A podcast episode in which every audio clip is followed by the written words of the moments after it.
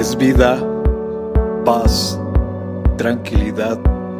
Les habla Hugo Fortes y esto es Palabra con Poder. Bienvenidos, este es el contenido de hoy.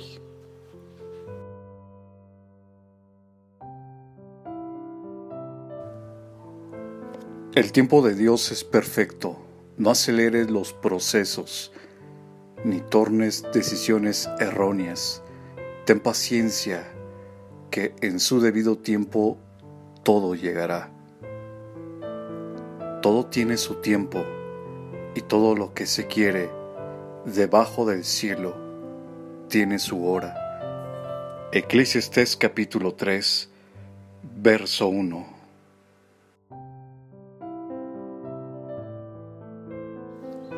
Comparte será chévere.